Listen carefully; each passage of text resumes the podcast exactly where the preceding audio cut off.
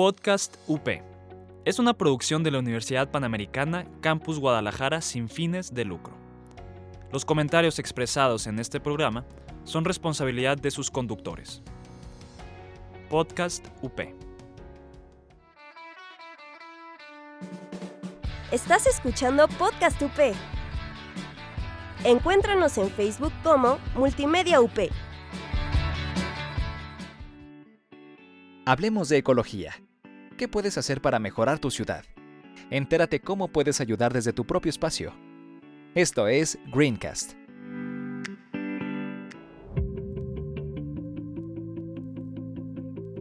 Hola, ¿cómo están? Bienvenidos. Esto es Greencast. Yo soy Sandra Iñiguez. Les recordamos seguir nuestras páginas en Facebook e Instagram como Greencast. Y recuerden que pueden escuchar también programas previos en nuestro canal de Spotify. Hoy hablaremos sobre los huertos en casa con nuestro experto. Él es Héctor Eduardo López García de Hoscat, boutique de plantas y macetas, paisajismo y diseño de huertos. Bienvenido, Héctor. Hola, ¿qué tal? Mucho gusto. Es un placer que por acá Sandra nos haga la invitación a este programa. Gracias a ti, Héctor, por estar con nosotros. Tomé unas palabras de tu página porque me encantó cómo lo describiste. El huerto es un espacio íntimo con la naturaleza donde podemos volver a ser conscientes del proceso que lleva en los ciclos de la, de la agricultura para que la comida llegue a nuestra mesa. Y en esta época que estamos viendo de confinamiento, pues hemos tenido oportunidad de estar más tiempo en casa. Muchas personas, de hecho, iniciaron sus pequeños huertos adaptando ya sus espacios y por eso nos interesa darles opciones a todos aquellos que quieran cultivar en casa. Por eso nos interesa mucho platicar contigo, Héctor. Cuéntenos qué, qué sería lo básico para iniciar un huerto en casa en cuanto a espacio e iluminación. ¿Qué necesitaríamos? Perfecto, mira para iniciar este un huerto urbano a pequeña o a grande escala, siempre se toma como recomendación, es muy importante las horas sol, porque todas las plantas este pues realmente son radiación solar. Entonces, lo recomendable para poder iniciar es que en el espacio donde tú lo tienes pensado diseñar tenga como mínimo 5 a 6 horas sol. Ok. ¿Vale? No menos de cuatro horas por la cuestión de que las plantas, como te comento, son, se alimentan realmente de carbono, radiación solar, entonces, este, sí es básico y fundamental, pues que tengan esas horas estimadas para una buena reproducción. Ya desde ahí ya tenemos algo definido, ¿no? Porque yo puedo estar en un departamento y tener balcón y querer hacer un huerto, un mini huerto, pero tengo que tomar en cuenta eso, por dónde sale el sol, por dónde se oculta y que mínimo sean cuatro horas. Cuatro horas, así que eso también va a depender también las plantas que vamos a, este, a considerar en los espacios, porque hay ciertas plantas, por ejemplo, como las aromáticas o plantas este, que les llaman de sombra, pues sí pueden tolerar un poco menos horas sol y pues que tengan un buen desarrollo. ¿Qué especie de alimentos serían los más fáciles de cultivar, Héctor? Mira, yo siempre recomiendo a la gente este, que inicie con las lechugas. Eh, lechugas, sí, lechugas, sí, suena, hay veces que un poco así, pues complejo, pero realmente la lechuga es un cultivo principalmente de agua que este, con solo tener cuatro a 5 horas de sol puede tener un buen desarrollo en la planta. También uno de los cultivos que también recomiendo son los rábanos. Yo de hecho cuando inicié los huertos fue de mis primeros cultivos el rábano y tiene algo peculiar que en 35 días tú puedes estar cosechando este ya frutos, ¿verdad? Ya tu mata, tu matita de rábanos. Así es, así es. Otra puede ser acelga, zanahoria y calabazas. Eso es como lo básico que tú puedes ir iniciando y ahora sí que si le dedicas la atención, el tiempo, sí puede tener un buen desarrollo este, y buenos este, rendimientos. Fíjate que yo una vez lo intenté, empecé con jitomate cherry y con pimiento. Y me fue bien, nada más que luego me cayeron las plagas y no supe controlar eso, pero bueno, más adelantito nos platicas de las plagas. Plagas. Pero ahorita que decías del alimento, pues yo hubiera pensado que nos hubieras dicho primero eso, o sea, primero jitomate cherry o, o el pimiento, pero me sorprende mucho que, que, que pueda ser tan sencilla la lechuga más o menos cuánto tardan en crecer los jitomates cherry o los pimientos o las fresas. Ok, mira, los jitomates cherries aproximadamente tienen un tiempo de este, crecimiento y ya cosecha de los dos meses y medio. Las fresas aproximadamente duran de seis a siete meses y los pimientos morrones 120 días aproximadamente, sí, de tres meses aproximadamente todo esto va a depender, Sandra, también de la cuestión de, ahora sí que la fertilización del suelo, de lo que tú le agregues a la planta para que se pueda nutrir, porque hay veces que pues la gente suele sembrar y demás, pero si la planta no tiene minerales ni nutrientes de donde pueda desarrollarse, entonces va a encarecer mucho el tiempo y se va a hacer más propensa a las plagas o enfermedades. ¿Qué tipo de alimento le podemos dar a nuestras plantas? ¿Cada cuánto se le pone? ¿Cómo, cómo se utiliza? Ok, mira, yo principalmente este alimento que proporciono y que a través de pues miles de años se ha hecho es este la composta.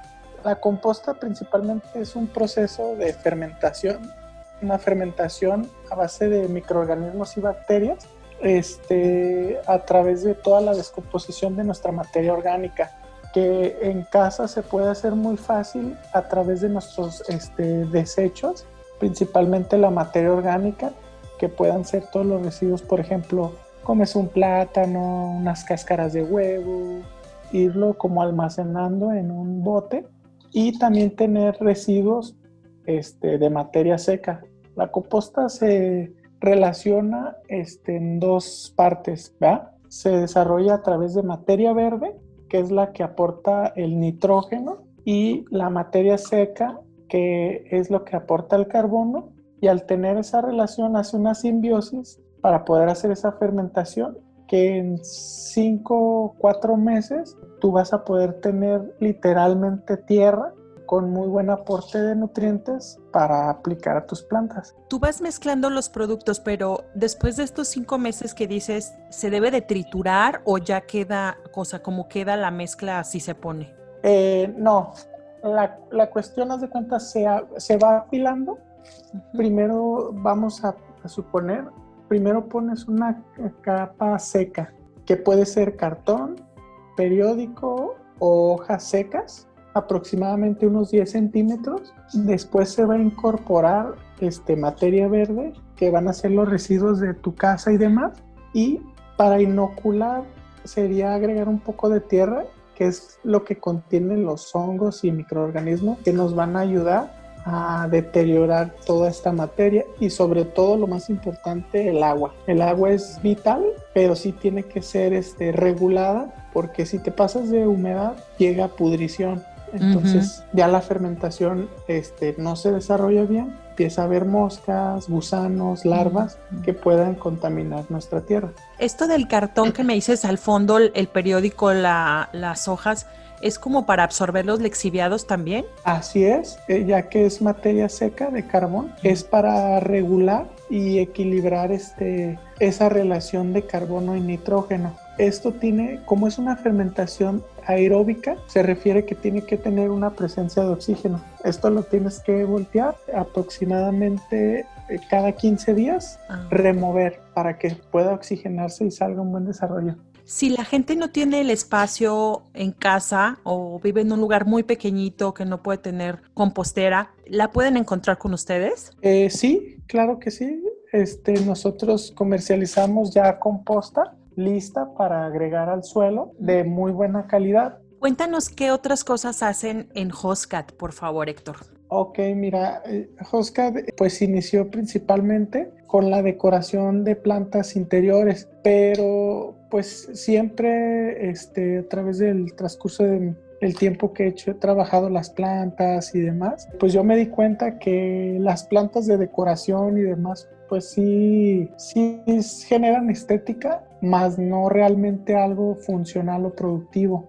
Es algo que te demanda realmente mucho tiempo y dinero produce pues estética, pero realmente productivo no. Entonces, a través de ahí, pues este, tratamos de implementar este, el desarrollo de, de huertos urbanos, que es ahora donde estamos localizados, para que las personas puedan iniciar ahora sí con un poquito de, de espacio y de acomodo y con los recursos disponibles poder iniciar a tener un huerto para volver a conectar pues ahora sí que el origen real de la proveniencia de los alimentos que hoy en día pues preguntar a ciertas personas y estamos tan desfasados de ese pues este equilibrio natural, que hay veces que le preguntas a las personas, ¿conoces las plantas de cacahuate o de calabaza? Y realmente ni siquiera sabes ni de dónde viene, quién la cultivó. Entonces, pues nosotros realizamos talleres de huertos urbanos, este, vendemos todo tipo de sustratos, plantas, semillas especiales para eh, producción de, huertos y más aparte los días martes este, tenemos un pequeño mercado este, orgánico donde vendemos aproximadamente de 15 a 20 canastas este, productos frescos y locales de una manera pues sembrada naturalmente para pues ahora sí que incentivar a los productores y pues dar alimento fresco y natural o sano. Sobre todo eso, porque o sea, ustedes cumplen con todo el proceso, desde asesorarte en tu espacio en cuando, cuando quieres hacer un huerto en tu casa o en tu jardín, e incluso venderte el, el, producto, como dices, ya en el mercadito.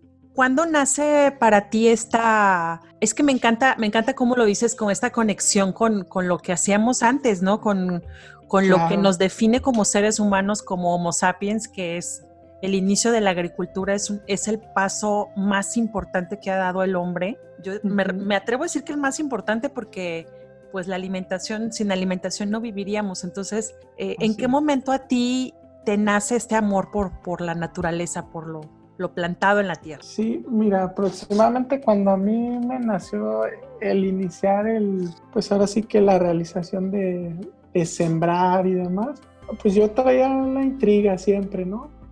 Pero fue hace como 10 años. Me acuerdo que pues me regalaron una este, mazorca de maíz de varios colores y pues yo la vi y dije, oh, pues está, está bonita, ¿no? Está linda. Y sin querer, no sé por qué, o sea, literalmente la aventé así a la tierra, al jardín, ahí de mis papás. Y bien de repente, pues empecé a ver como el proceso de la germinación y demás. Y ahí fue donde me generó mucha, pues, intriga o más bien curiosidad. Curiosidad, sí. Curiosidad de saber, dije, órale, ¿no? o sea, dije, ¿a poco nació esto? Así solito. sí, realmente sí. Y como que me fui interesando y me acuerdo bien de repente que pues sí se dieron ahí unas milpas, pero pues no se desarrolló bien el maíz, pues obviamente no tenían la atención y el cuidado, o sea, fue como algo empírico, pero a partir de ahí dije, pues bueno, voy a pues a sembrar, ¿no? Dije, a ver, pues a ver qué. Me acuerdo que sí, me acuerdo que este vivía para el lado de Tonalá había un rancho, una parcela, y platiqué con un señor que tenía borregos y demás, y veía que tenía milpa, y fue cuando me empecé a asociar con él, y le dije, oiga, pues ¿cómo le hace, no? Y él me fue enseñando, y me dijo, pues si quieres, yo te presto un terreno, y tú, pues inícialo, ¿no? Me acuerdo que el señor primero lo utilizaba de una manera, pues natural, con excretas de, borrego, pero con el tiempo, después, este, pues obviamente entró pues, los agroquímicos y demás, o sea, te venden la idea de que pues un progreso o más rendimiento, más productivo. Y yo dije, no, pues sí, debe de ser natural, ¿no? O sea, porque yo probaba y veía la diferencia entre un producto y otro. Y pues al inicio sí, pues inicié, soy muy aferrado, inicié, inicié. y pues no se daban, ¿verdad? Las milpas bien, o sea, bien pequeñitas, no se desarrollaban muchísimas plagas, y, pero al final pues me fui instruyendo, informando, informando hasta que pues ya me empecé a capacitar y de ahí fue como que todo ese viaje, ¿verdad? Para llegar ahora. Sí, y más que nada, pues como la sensibilidad que te va dando el sembrar, ¿no? Claro. Que reconecta totalmente pues con la naturaleza y demás. Fíjate que esto que dices es muy cierto. Digo, yo, yo tuve la gran oportunidad y bendición de, de, nacer en una familia de pueblo, de rancho, y de conocer los procesos del maíz, de la fresa, del cacahuate, de ver cómo crecían las plantas, de que nos llevaran a cosechar, de saber, pues, como tú dices, el tiempo y el proceso y todo lo que cuesta, ¿no? Y, y sí es cierto, porque hay veces que hay gente que me pregunta, oye, el cacahuate en qué árbol se da, ¿no? sí, así ok. Y luego, ay, oye, ¿de, dónde cuelgan los pepinos, no? Tú no tienes ni idea, pues, si es mata, si es árbol, si es arbusto estamos tan, tan, como tú dices, ya tenemos el trabajo tan hecho que de repente no, no sabemos lo que cuesta, ¿no? Todo este proceso. Vamos a hacer una pequeñísima pausa, pero vamos a seguir platicando contigo, Héctor, sobre estos huertos en casa, ¿te parece? Sale, perfecto. ¿Crees que el género K-pop es muy difícil de entender? Nosotros te lo contamos todo. Escúchanos en Corean Subtítulos.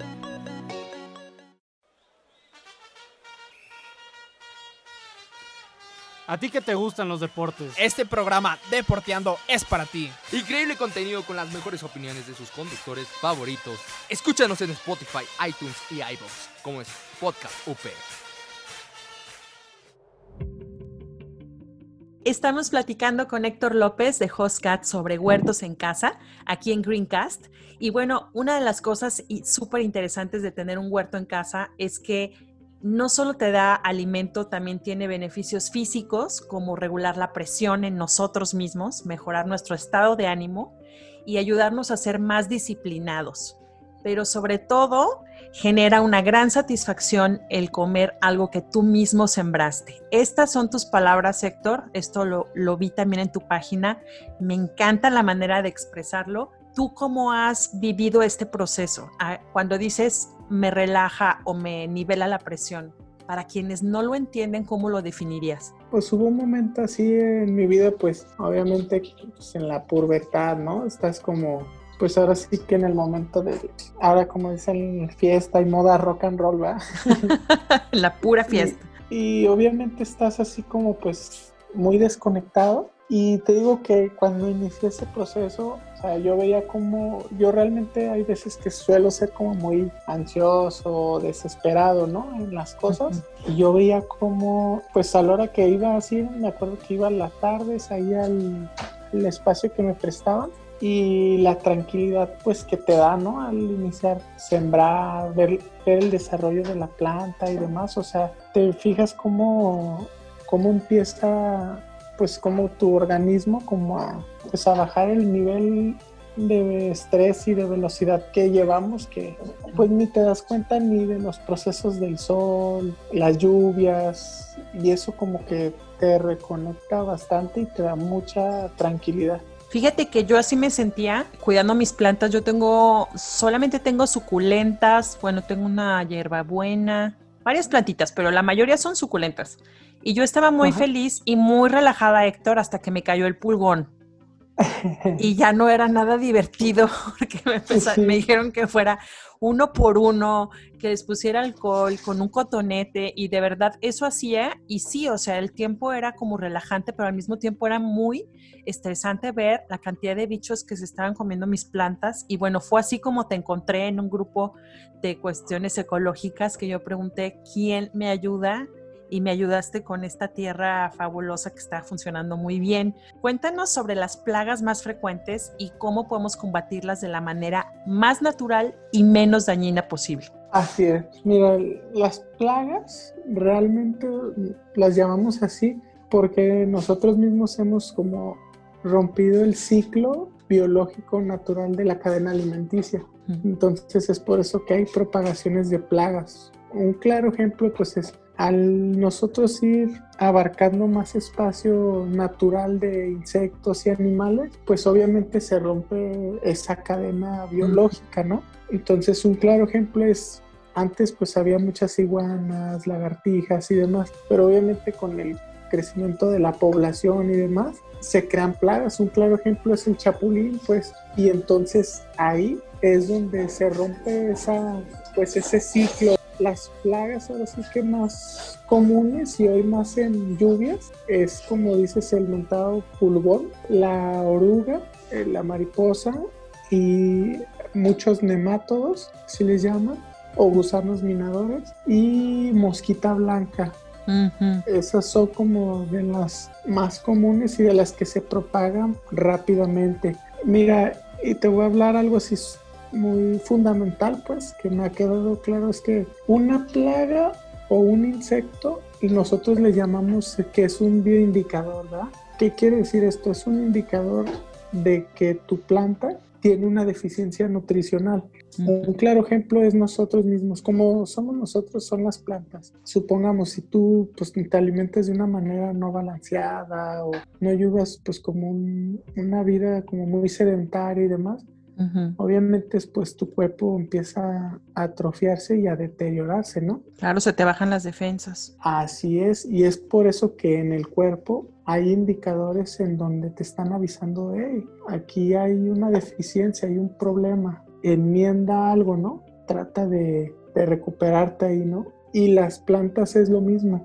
Un claro ejemplo es la gallinita ciega, mira, es un gusano que principalmente se da en el suelo, pero se propaga porque es un suelo muy ácido, o sea, te indica de que tu suelo es muy ácido, entonces para eso necesitas como alcalinizar o neutralizar el pH para lograr ese equilibrio. Y por ejemplo, un método muy práctico que yo recomiendo, por ejemplo, para el pulgón, ¿no?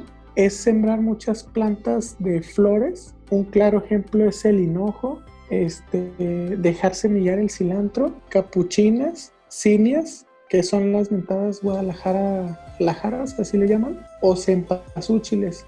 El tener estas plantas en tu huerto atrae muchos depredadores. Un claro ejemplo es como tú decías, la catarina. La catarina hace un muy buen control biológico para el pulgón.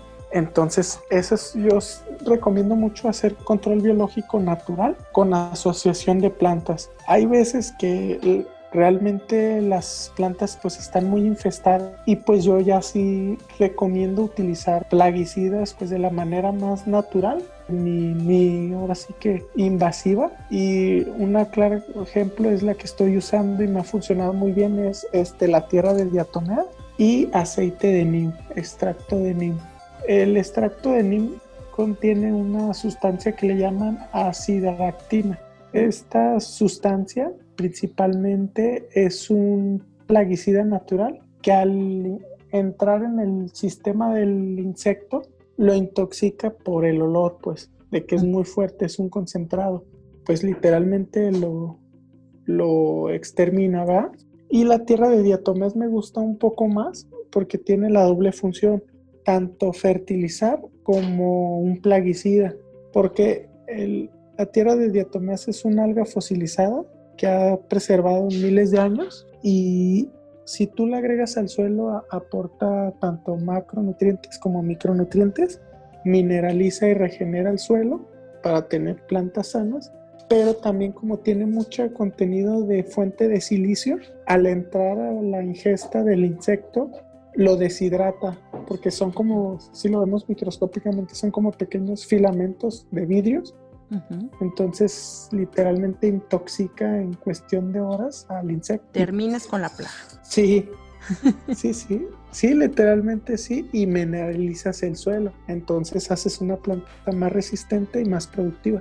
¿Cada cuánto das cursos, eh, Héctor? Me imagino ahorita por pandemia debe de estar como un poquito suspendido, pero cuéntanos qué va a pasar con tus cursos de, huerto en casa y dónde y cómo podemos encontrarte en redes sociales. Sí, mira, aproximadamente antes dábamos un curso por mes, pero obviamente pues con esto de la pandemia sí se nos limitamos un poco, pues por cuidado de todos y demás, pero yo pienso a partir del otro mes, sí, a mediados de septiembre este, estaríamos iniciando hace como un mes y medio dimos un curso de iniciación de huertos urbanos.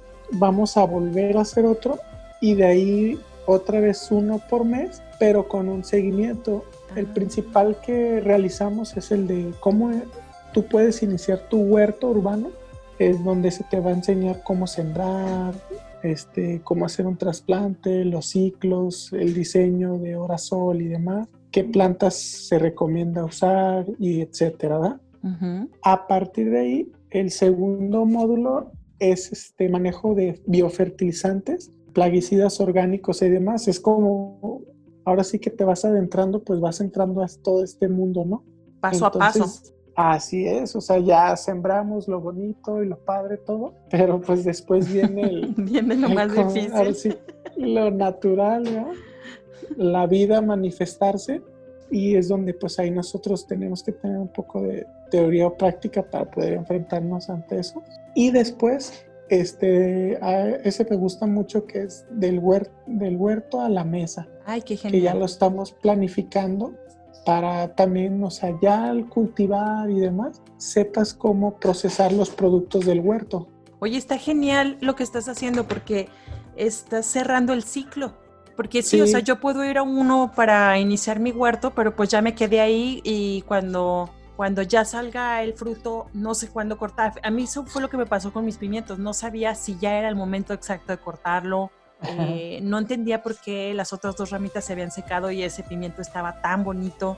O sea, ¿qué iba a pasar? Si yo, la, si yo, lo cortaba, se iba a morir toda la planta. O sea, cosas así que no, no, te preguntas hasta que ya estás ahí, ¿no? Entonces, qué genial, que, qué genial que le puedas dar un seguimiento.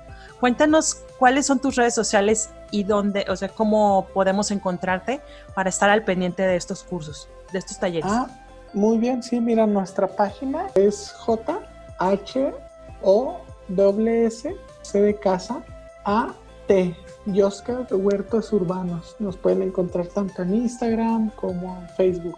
Perfecto. De todas maneras, nosotros en, el, en la página de Greencast también vamos a poner tus ligas directas. Vamos a estar poniendo algunas de tus fotografías, compartiendo los huertos que haces, que es una belleza de verdad, las fotos que tienes en la página, las cosas tan, tan lindas que logran.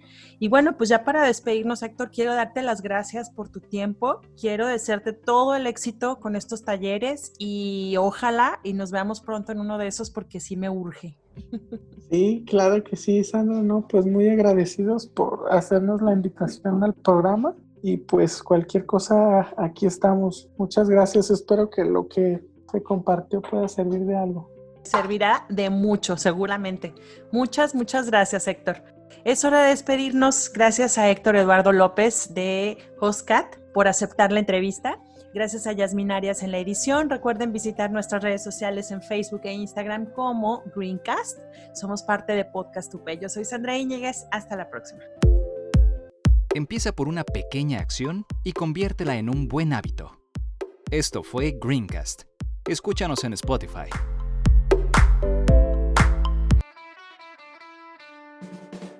Estás escuchando Podcast UP. Encuéntranos en Facebook como Multimedia UP. Podcast UP. Es una producción de la Universidad Panamericana Campus Guadalajara sin fines de lucro. Los comentarios expresados en este programa son responsabilidad de sus conductores. Podcast UP.